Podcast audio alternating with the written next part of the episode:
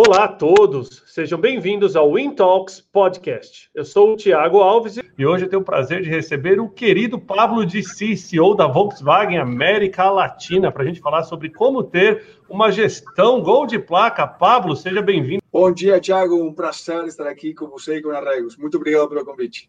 Muito obrigado, Pablo, que já esteve conosco nos eventos presenciais, né? Porque ainda tínhamos eventos presenciais acontecendo aqui nos Spaces. Daqui a pouco volta, gente.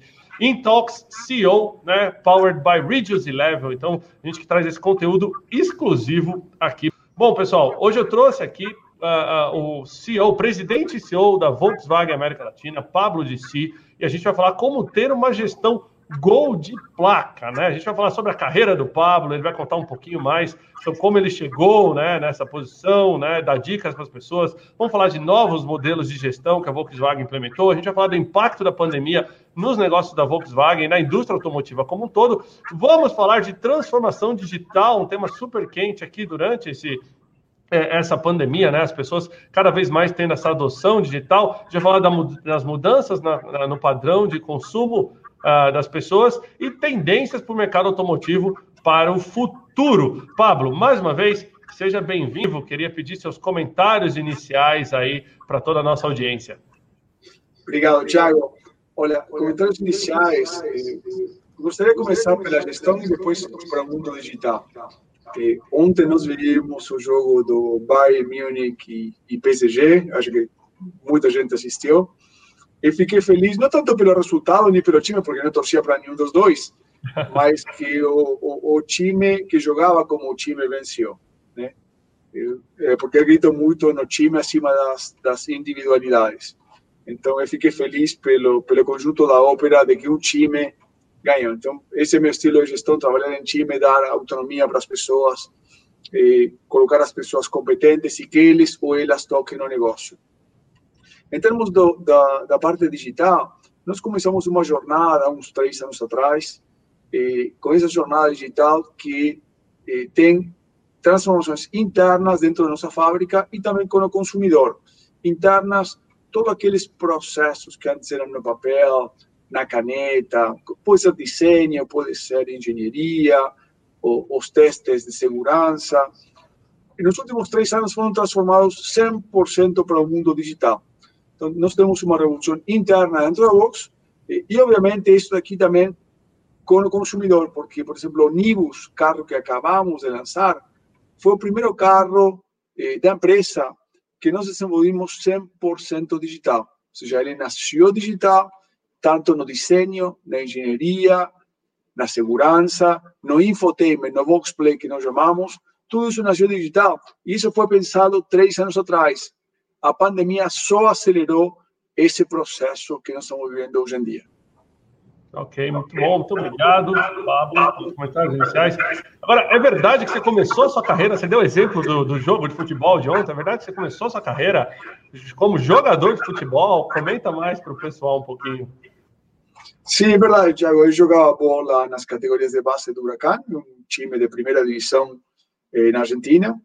E, e na época, ano 1986, 87, 88, e já os Estados Unidos definiu que o Mundial de 94 iria ser nos Estados Unidos. Sim? E, e aí fiz uma fita VHS, para aqueles que se lembram da fita VHS, não existia celular, não existia internet na época, e, peguei uma bolsa dos Estados Unidos, nos Estados Unidos, para jogar futebol. Então, assim que comecei minha carreira universitária, né? Porque não tinha dinheiro para para pagar os estudos nos Estados Unidos. Então eu peguei uma uma bolsa de futebol ou soccer, como eles chamam lá, no, no fim dos anos 80. E aí comecei minha vida após de, de jogar bola e me formar nos Estados Unidos. Aí comecei na minha vida corporativa eh, por lá na cidade de Chicago. Legal, interessante. Quando a gente fala de carreira, como você chegou na, na Volkswagen, Pablo? Conta um pouquinho mais para o pessoal aí da sua jornada na indústria automotiva. Quando eu morava em Chicago, eu comecei a trabalhar em empresas de, de consumo, farmacêuticas, trabalhei na empresa Abbott Laboratórios, trabalhei na Monsanto, sempre em Chicago, até que um dia tive a oportunidade de, de, depois de 12 anos de morar em Chicago, de trabalhar aqui no Brasil, de trabalhar na Kimberly Clark, empresa de consumo, e, e cheguei aqui no país no ano 2000. Tive muita sorte de vir para aqui, e no momento certo da minha carreira aprendi muito de gestão, de trabalhar em, com times, trabalhar sobre pressão, trabalhar em crise. Se lembra, ano 2000, 2001, nós tínhamos o apagão elétrico, o dólar foi de, de 1 para 2, enfim, uma série de crises que vivimos aqui. E, e no ano 2004, 2005, eu fui contratado pela, pela, Fiat, pela Fiat, na época não era Fiat Chrysler, então passei algum tempo novamente nos Estados Unidos, voltei para Curitiba, voltei para Curitiba, morei dois anos em Curitiba com a Case New Holland, e depois trabalhei na Fiat Automóveis, Fiat Chrysler, lá em Belo Horizonte. Voltei para Estados Unidos, sempre com a Fiat Chrysler, e daí sa saí da empresa e entrei no grupo Volkswagen, lá pelo ano 2014, início de 2014, e comecei na, na Volkswagen. Legal, interessante. Pablo, uma pergunta agora pessoal para você. Dá para trazer algum ensinamento dos esportes, né, do futebol, por exemplo, para modelos de gestão? Quando a gente fala aqui de ter uma gestão gol de placa, né? Quais são as referências que o mundo esportivo traz para dentro da indústria automobilística? Cada pessoa tem seu estilo de gestão. E o, meu é fazer sempre analogias com futebol, mas pode ser qualquer esporte coletivo, pode ser voleibol, pode ser basquete mas como joguei bola, e, e sempre gosto de falar em analogias com futebol, porque, na minha opinião, tem tudo a ver. Tudo a ver. Se nós começamos a olhar como um time preparado, talentos individuais, mas com mente coletiva. O time acima do talento individual. Se você tem pessoas no teu time que brigam, não se dão bem, geralmente, geralmente, o time não vai ganhar o campeonato, não vai ganhar o playoff, não vai, não vai ganhar a Champions League. Claro que às vezes acontece que um time cheio de estrelas eh, ganha, mas quando você olha o histórico, eu acho que o time sempre é muito superior a um time de estrelas. Tem muito a ver também com a forma de comunicar. Quanto você mais se comunique dentro e fora do campo, eu acho que o time vai se dar muito melhor. O mesmo acontece na empresa. Na empresa, quanto você mais comunica, ida e volta, melhor você vai se dar. E depois tem toda essa parte de inovação. O futebol, eu acho que tem mais de 200 anos. E, e, a, e a cada ano, a cada década, sempre tem alguns modelos de, de jogo disruptivos, né? Nós vimos com o Bayern Múnich, ou com o Barcelona algum tempo, ou com o Real Madrid, ou, ou com algum time brasileiro eh, das últimas décadas. Então, acho que essa parte de inovação também aplica para, para eh, o, o, mundo dos esportes. Agora, é, assim como no, no futebol, né, Pablo, é, intercorrências, surpresas acontecem. Como vocês viram, como vocês reagiram a essa questão da pandemia, né? Em que momento vocês entenderam o tamanho do impacto uh, e, e, como vocês estão respondendo, né, a essa questão da pandemia? Olha, todo, acho que a pandemia surpreendeu todo mundo, ninguém estava esperando um impacto desses. Como nós reagimos? Primeiro, com segurança para nossos funcionários. Nós fomos a primeira montadora em parar as operações aqui no Brasil. E lá no final de março, sem saber o que iria acontecer, quanto iria durar. Então, a primeira reação, a primeira decisão foi parar, tanto nas fábricas como nos escritórios, porque nós aprendimos muito com a Volkswagen da China, com a Volkswagen da Alemanha, em criar protocolos de como voltar ao trabalho. Então, nós, eu tenho o privilégio de trabalhar no grupo Volkswagen e, e, e nós trazemos muitas práticas, muitos protocolos de lá, e, que hoje acho que todo mundo já incorporou, mas nós incorporamos no regresso lá no início de abril. Todas essas práticas de marca, máscaras de luvas, de distanciamento social, de ter monitores. Nós temos monitores nas fábricas para que as pessoas, de fato, fiquem separadas. Não só na linha, acho que a linha de produção e no escritório é mais fácil. O mais difícil é que as pessoas fiquem separadas no almoço, no cafezinho, toda essa parte cultural que nós temos aqui no Brasil, essa é a parte mais complexa.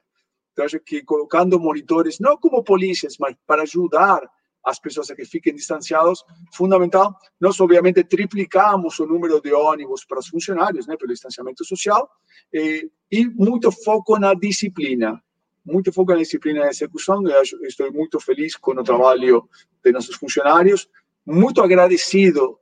Nós lançamos o carro Onibus no meio da pandemia.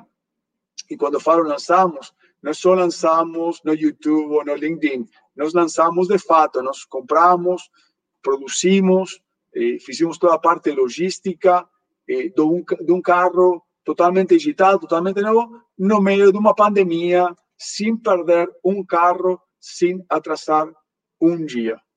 E, e, Pablo, assim como, por exemplo, aqui na Regos, né, uma empresa de 126 países, a gente teve a oportunidade de aprender com outras regiões. Então, a gente viu a pandemia chegar na China, na, na verdade, né, é, sair da China, é, chegar na Europa, e isso fez com que a gente pudesse se preparar aqui. A mesma coisa você acredita que aconteceu no grupo Volkswagen como um todo, assim, você conseguiu um, um fast track de algumas ações para o Brasil estar tá recebendo depois é, os impactos da pandemia? Com certeza, todos os protocolos que nós assistimos aqui eh, foi um aprendizado principalmente da Volkswagen na China e da Volkswagen na Alemanha. Nós pegamos muito desses aprendizados.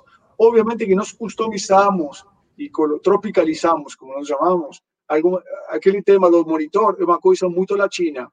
Aquela proximidade das pessoas é muito latina. Então, colocando um monitor, eles não têm monitores nem na China nem na Alemanha, mas acho que isso funciona muito bem aqui na região.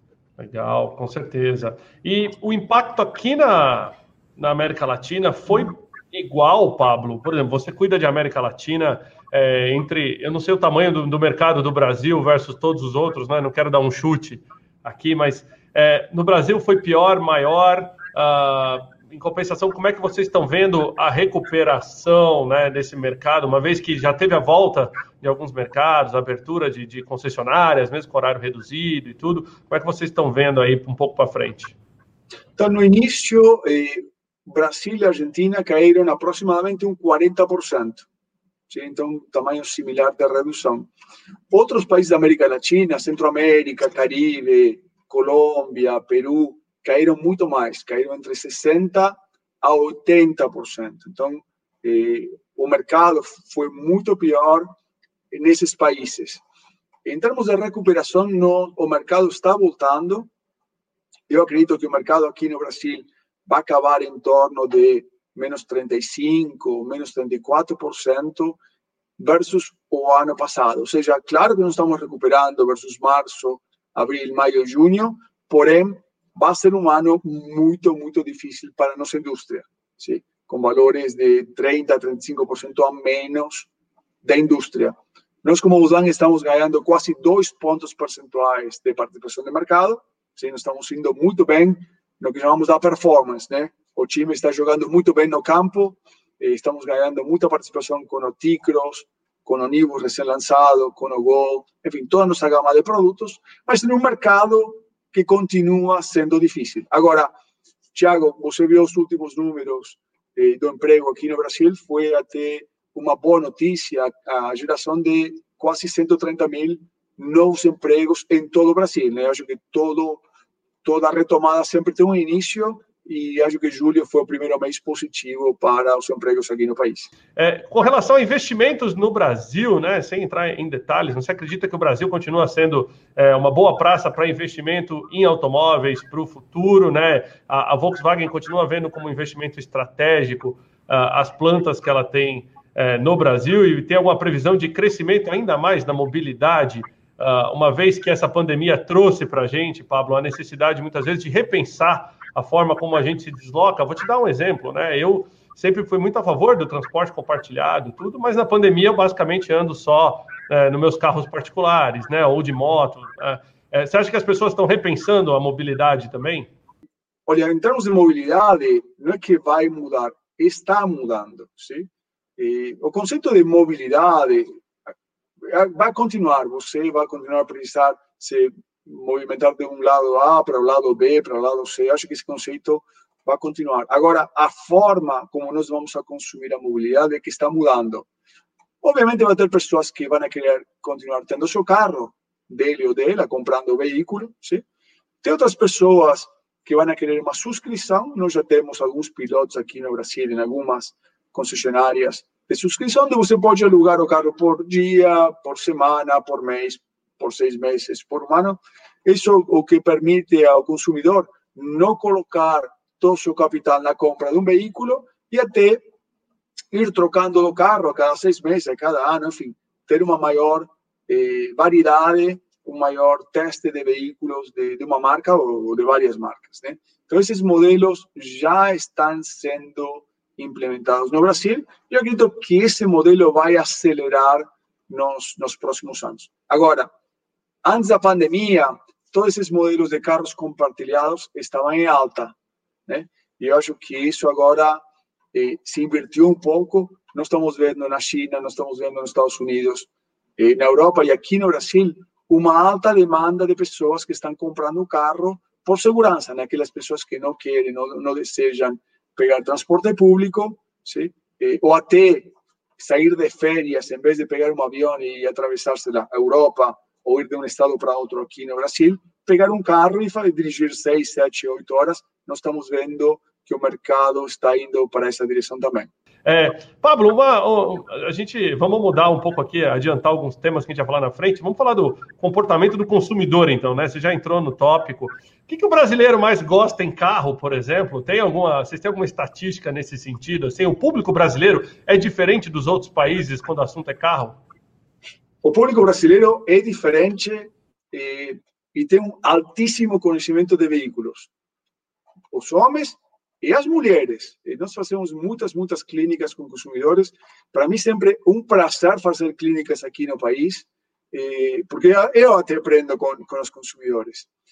Mas para responder diretamente a tua pergunta, em todas as nossas pesquisas, o primeiro atributo para o brasileiro ou brasileira que consome veículo, mobilidade, é o desenho.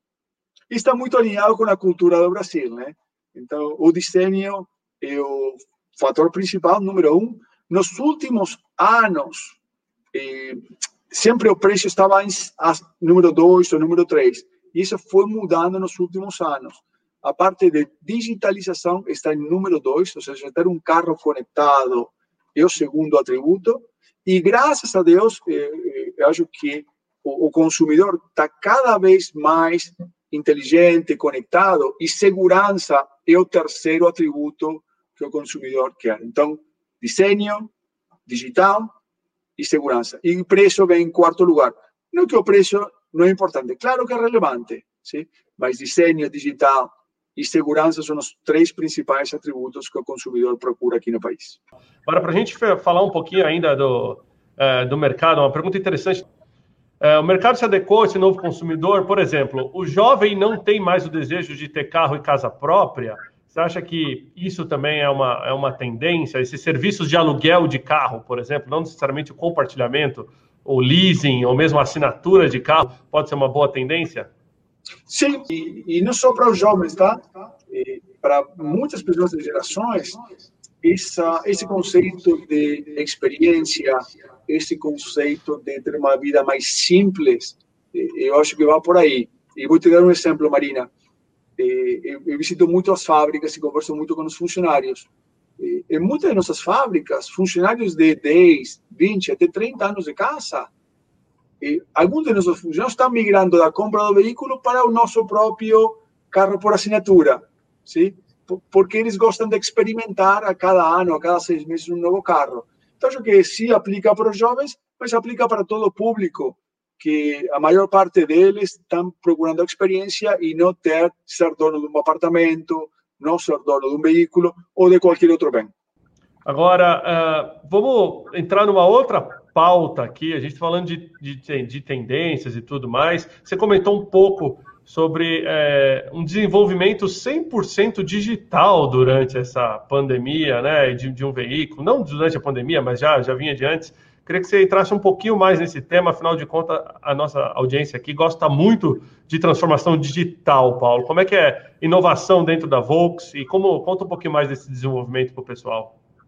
Então, como eu falei no início, né, há três anos atrás, dá tudo na, na mão, tudo na caneta. E, e hoje em dia, aí vocês veem o desenho que é absolutamente 100% digital. Então, hoje é muito simples mudar uma lanterna, mudar uma frente, mudar a forma que você engenha o carro. E uma vez que você tem o, o modelo final, aí você vai poder ir para o carro Clay. Antes nós fazíamos lá, 8, 10 carros Clay, e hoje fazemos só um no mundo físico. Então, todas as coisas que antes eram feitas no mundo físico já foram transformadas para o mundo digital. Toda a parte de segurança, crash test, aí vocês estão vendo crash test.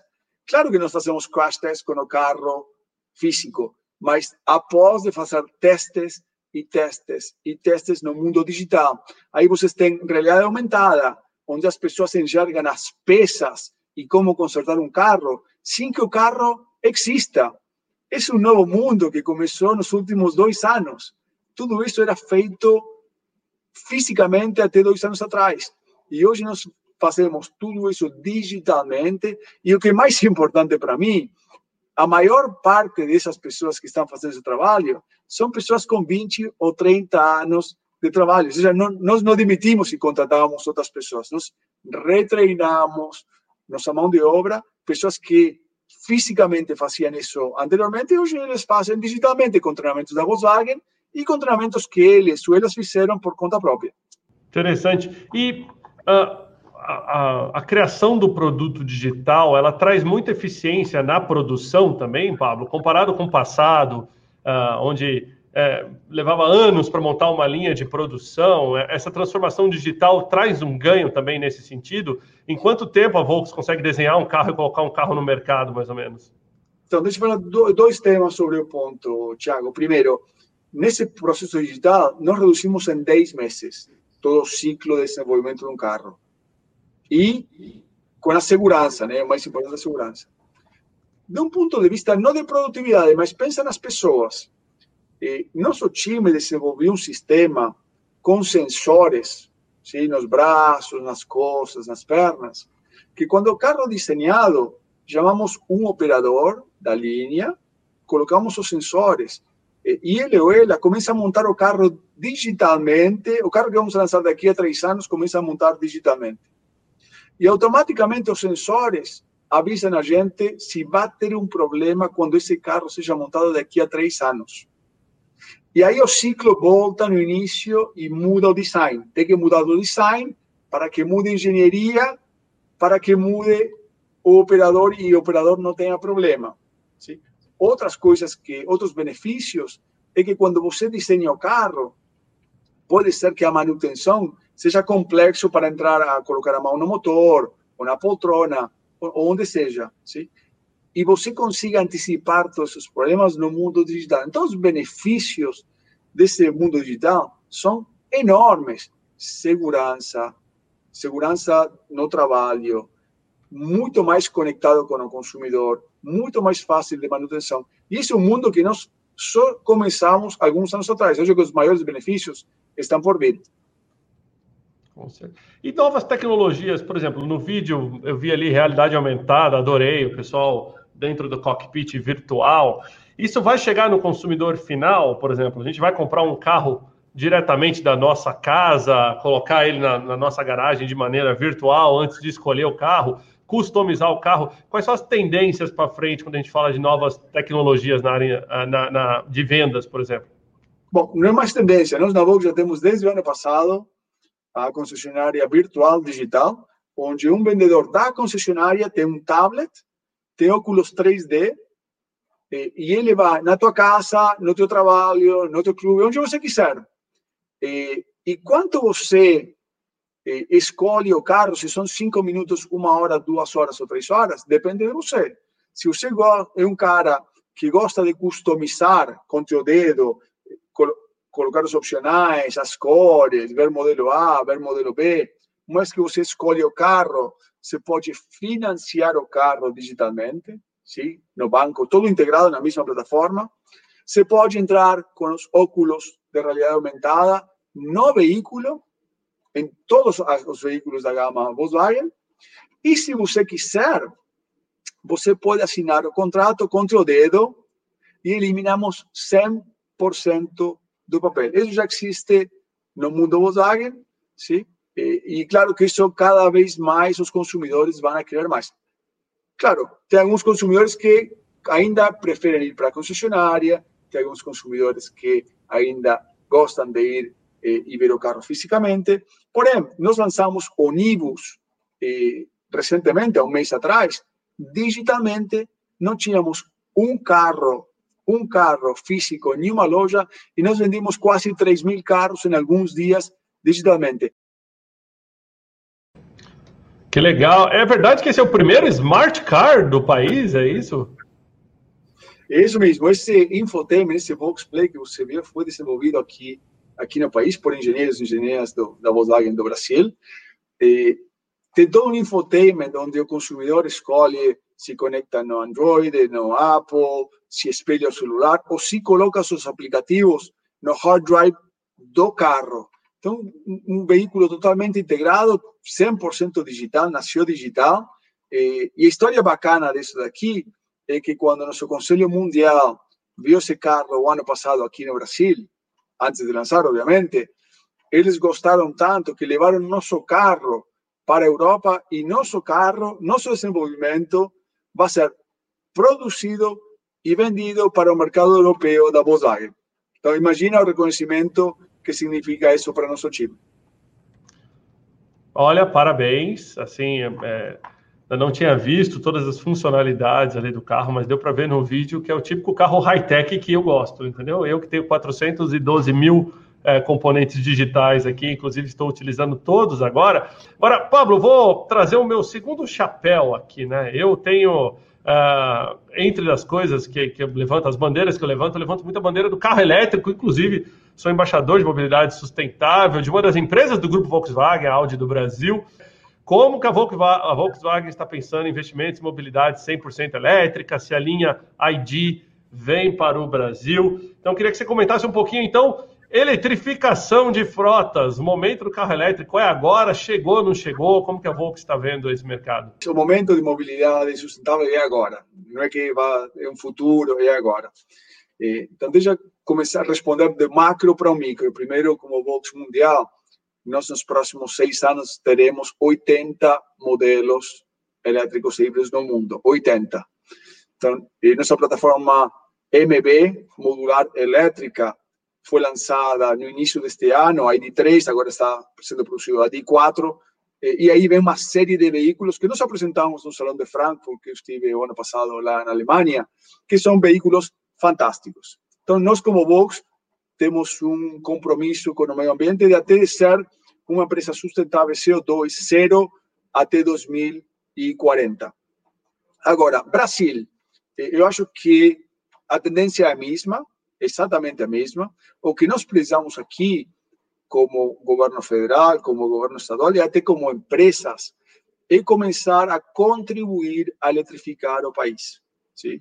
Nós, como Vox, com a Audi, com a Porsche, com Siemens, com a ABP e com EDP, a, empresa portuguesa de eletrificação, criamos um programa ano passado para colocar carregadores super rápidos desde o estado do Espírito Santo até Santa Catarina, quase o tamanho da Inglaterra, a cada 100 ou 150 quilômetros, colocar esses carregadores super rápidos para o país. Nós somos a única empresa que está fazendo isso?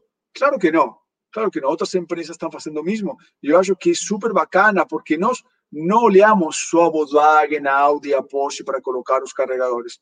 Nós olhamos toda a malha já existente ou que vai ser construída e tentamos que seja complementar. Então, se cada um faz uma parte de eletrificar o país, eu acho que esse processo de eletrificação será cada vez mais rápido no país. É importante para o Brasil acelerar esse processo. Agora, como portfólio de produtos, nós já definimos seis veículos nos próximos cinco anos.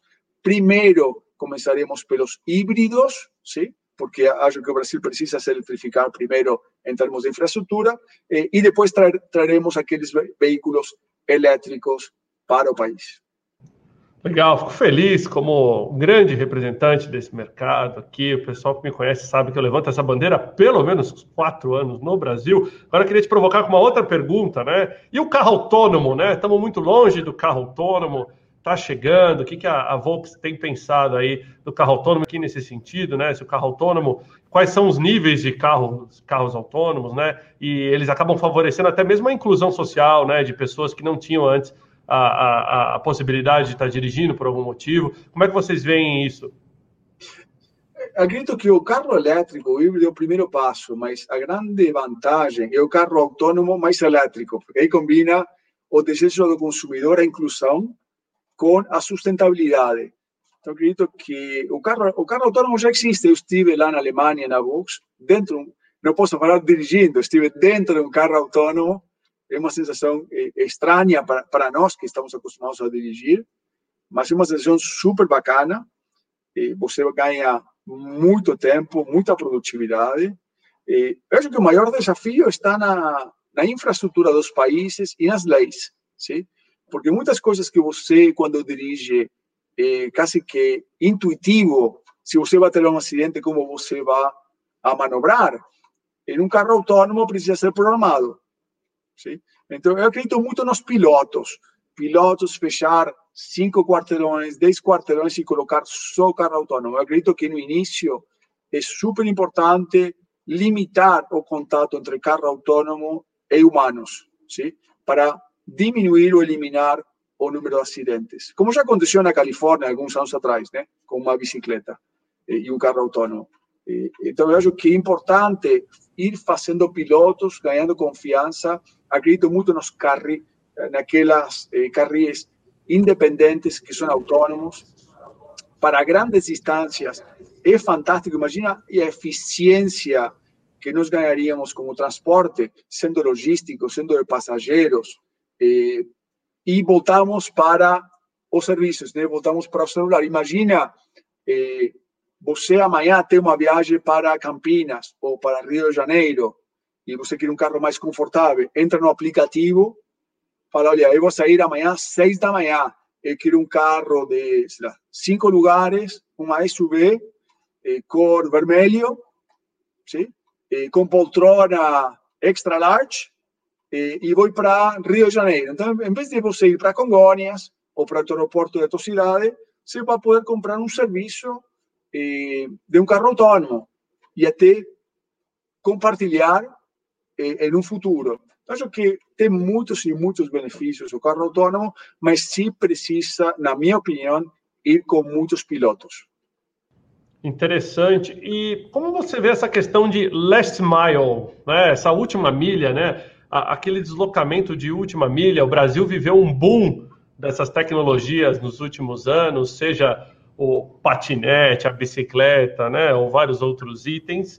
E agora na pandemia está se repensando muito, né? Mas como que é a visão de vocês do Last Mile? Eu vi uma notícia do grupo Volkswagen lá fora, até a própria a, a, algumas marcas do grupo lançando seus próprios patinetes e tudo mais.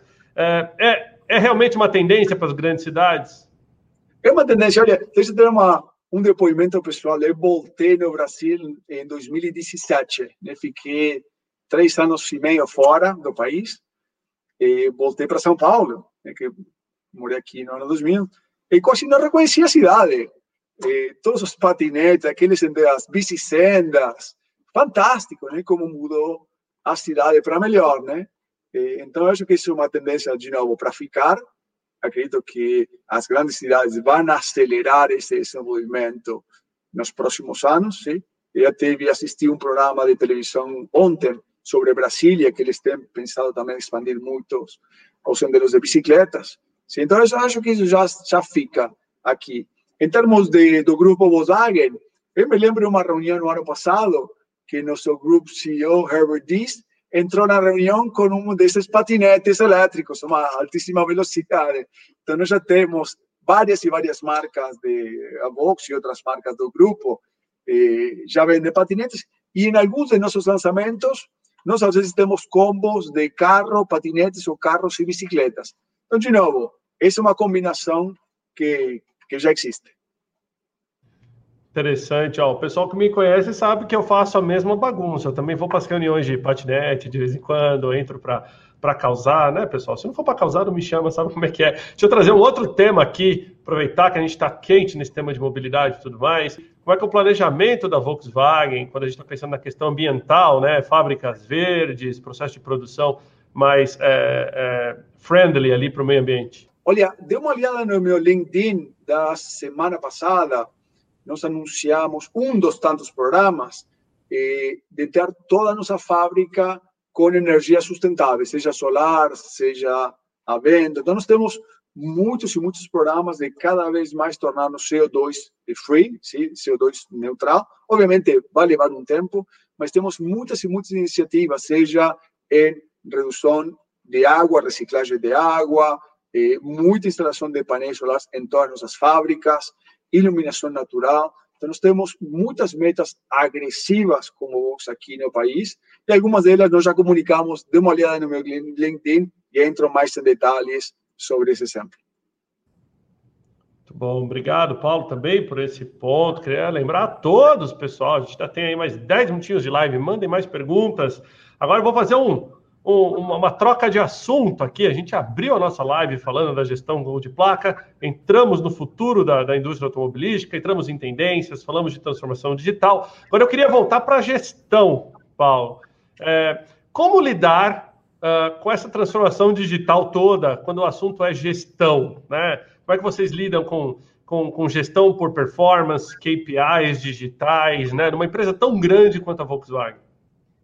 Olha, nós temos eh, vários desafios. Primeiro, o tamanho que você menciona, e outro, a segurança de nossa indústria. Né? Nós somos uma indústria treinada para tentar, tentar não errar, tentar. Sim. Então, imagina eh, quando eu converso com, com nossos funcionários no mundo digital, que são os mesmos engenheiros e engenheiras do passado, e falo, olha, você tem, tem que errar. Quanto mais R, melhor.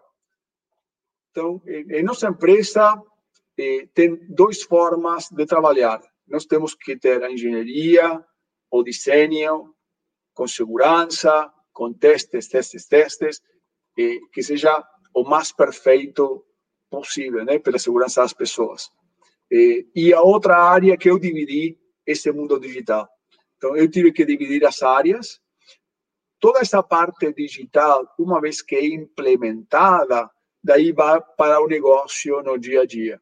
Então, por exemplo, eu falei das vendas uh, digitais das concessionárias. Isso foi desenvolvido por nosso time digital e uma vez que foi implementado, já foi para nosso time do dia a dia operacional. Tem um trabalho fantástico em nossas fábricas, sim? também que esse time digital ajuda a implementar alguns dos projetos, idear alguns projetos, eu acabei visitando Curitiba, nossa fábrica em Curitiba semana passada, eu já vi alguns projetos da área digital saindo da área industrial. Então, já as pessoas já passaram essa transição e estão aceitando mais que a parte digital pode ajudar a produtividade, pode ajudar as pessoas a terem uma melhor condição de trabalho, sim? e ter projetos com redução de custos. Então, você pode combinar o melhor dos dois mundos, mas, claro, você sempre tem que ter em claro a parte digital e a segurança pela natureza do produto, né? Você tem um celular e não funciona, não tem um risco de vida. Você tem um carro que não funciona, é outra história. Que dica que o Pablo pode dar para novos gestores que ainda não têm muita experiência na gestão de times, mas agora tem que aprender a lidar com isso à distância? E conecta com o que você falou de, de tecnologias e tudo mais. Então, dicas do Pablo aí para novos gestores.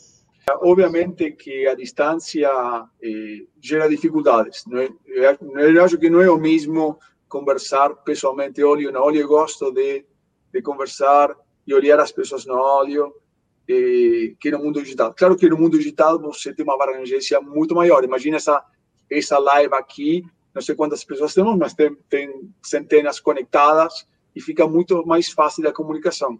Como dicas, eu posso te falar de ser autêntica, ser autêntica com os valores, com a forma de, de, de gerenciar.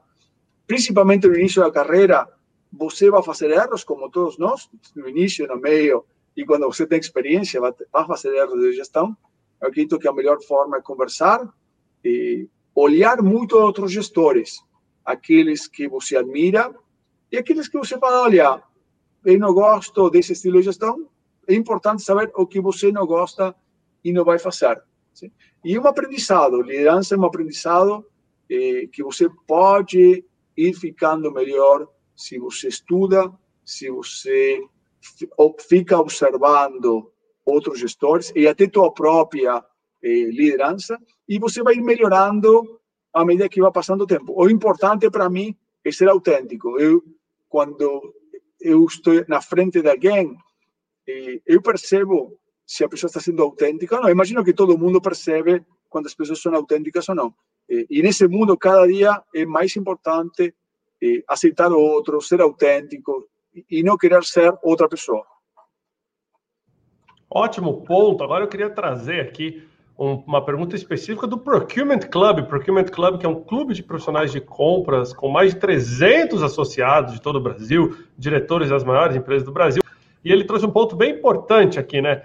Como fica a gestão de fornecedores no novo normal? Como que é o relacionamento B2B agora nesse momento pós-pandemia, principalmente quando a gente tem uma empresa grande como a Volkswagen e que demanda uma cadeia gigantesca de fornecedores, Pablo?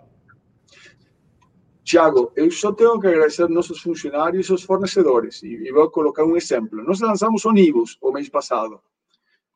Com o Brasil parado, né? Os portos, estava tudo, era um caos, né? ninguém nada. Não Brasil, todo mundo. E nós lançamos carro e não tivemos um problema, não perdimos um carro. Isso não acontece por acaso. Isso acontece por ter um, um grande time na box, acontece por ter um grande time de fornecedores, ¿sí? de logística, porque se os fornecedores, tier 1, 2, 3, 4, 5, como nós chamamos nossa indústria, não, não chegam a fornecer a Volkswagen, eu não consigo montar um carro. Então, a cadeia que nós temos é muito complexa, é muito internacional. Muitos componentes são produzidos aqui no país, mas muitos componentes vêm da China, vêm dos Estados Unidos, vêm da Alemanha. Imagina, no meio da pandemia, ter uma logística super complexa, com muitos e muitos, centenas de fornecedores, no caso da Vox, e que não, e não perder um carro. Então, eu acredito que nós temos uma competência muito grande no país, na indústria automobilística, eh, não só da Vox, mas de toda, de toda a cadeia.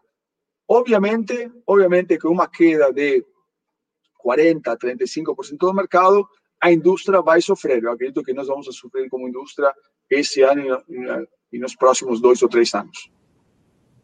Sim, assim como o mundo inteiro, né, Pablo? Eu acho que até quem, quem está crescendo na crise também, né, está é, tendo seus desafios de crescimento. A gente sabe que crescer não é fácil, né, porque você tem demanda que necessariamente crescer é fácil. Mas eu acho que, que o exemplo que o grupo da Volkswagen está dando é muito importante para o encerramento, considerações finais, para onde que o Pablo ah, imagina que está indo, então, o futuro da gestão, para que as empresas possam ter uma gestão gol de placa, né? E para onde está indo a indústria automobilística também?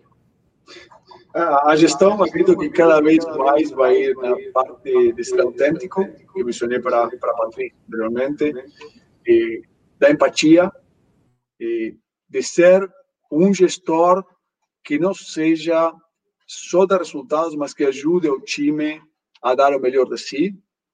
Então, acho que todas essas competências softs cada vez vão ser mais importantes nesse mundo que nós vivemos. E, obviamente, a comunicação tem uma parte fundamental.